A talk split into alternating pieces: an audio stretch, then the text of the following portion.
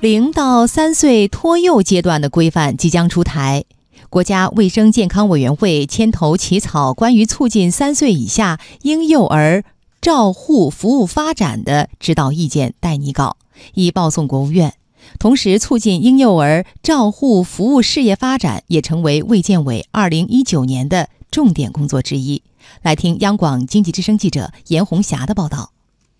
零到三岁托育服务需求逐渐扩大。二零一六年，国家卫健委在北上广深等十个城市就三岁以下婴幼儿托育服务情况开展专题调研。调查结果显示，至少有超过三分之一的受访者有社会托育服务需求。二零一七年，北京市妇联牵头的一项大样本调查结果是，百分之三十的全职妈妈、半数以上的在业妈妈都有这类服务需求。然而，形成鲜明对比的是，零到三岁托育服务的供给严重不足。中国标准化协会副理事长高建中：现在呢，零到三岁婴幼儿的这个市场需求，托育需求还是需求很大的，呃，缺口也很大。呃，由于没有这种基本的管理的一些规则呀、规范呀，指导它的建设和规范它的管理，所以制约了它的发展，也出现一些发展和良莠不齐的情况。此外，零到三岁托育机构难寻也成为许多家庭的烦恼。国家卫健委的调研数据显示，城市三岁以下婴幼儿在各类托育机构的入托率仅为百分之四点一。未入托育机构的主要原因是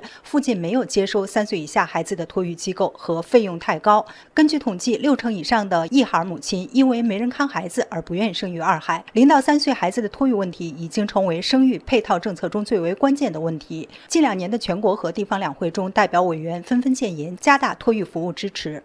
关键是建立一个托儿机构的建设标准，从卫生、消防、食品安全、保育人员、从事资质等等内容来保证它的健康有序、规范。第二呢，要整合社会资源，鼓励社区、企业、公益组织、社会力量，乃至于家庭来投入零到三岁的托儿机构的建设。不久前，国家卫健委公布给全国人大代表的答复中透露了积极信号。国家卫健委表示，相关部门正在抓紧研究促进三岁以下婴幼儿照护服务发展的政策措施以及配套政策。另据教育部披露，国家卫生健康委员会牵头起草的关于促进三岁以下婴幼儿照护服务发展的指导意见待拟稿已报送国务院。事实上，有关婴幼儿照护服务发展的相关政策措施已经进入落地期。去年十一月一日，中国标准化协会两项。国家标准《全日制婴幼儿托育机构服务规范》和《全日制婴幼儿托育机构服务评价指南》正式实施。今年二月十九号，国家发改委发布加大力度推动社会领域公共服务补短板、强弱项、提质量，促进形成强大国内市场的行动方案。北京汇佳律师事务所律师卢云认为，随着法律法规的完善，消费者可以期待一个更好的消费环境，相关行业也将得到更加健康的发展。那么，无论从机构来讲，还是个人来讲，都应。当建立这种惩戒机制，最终呢，让真正热爱这个行业的、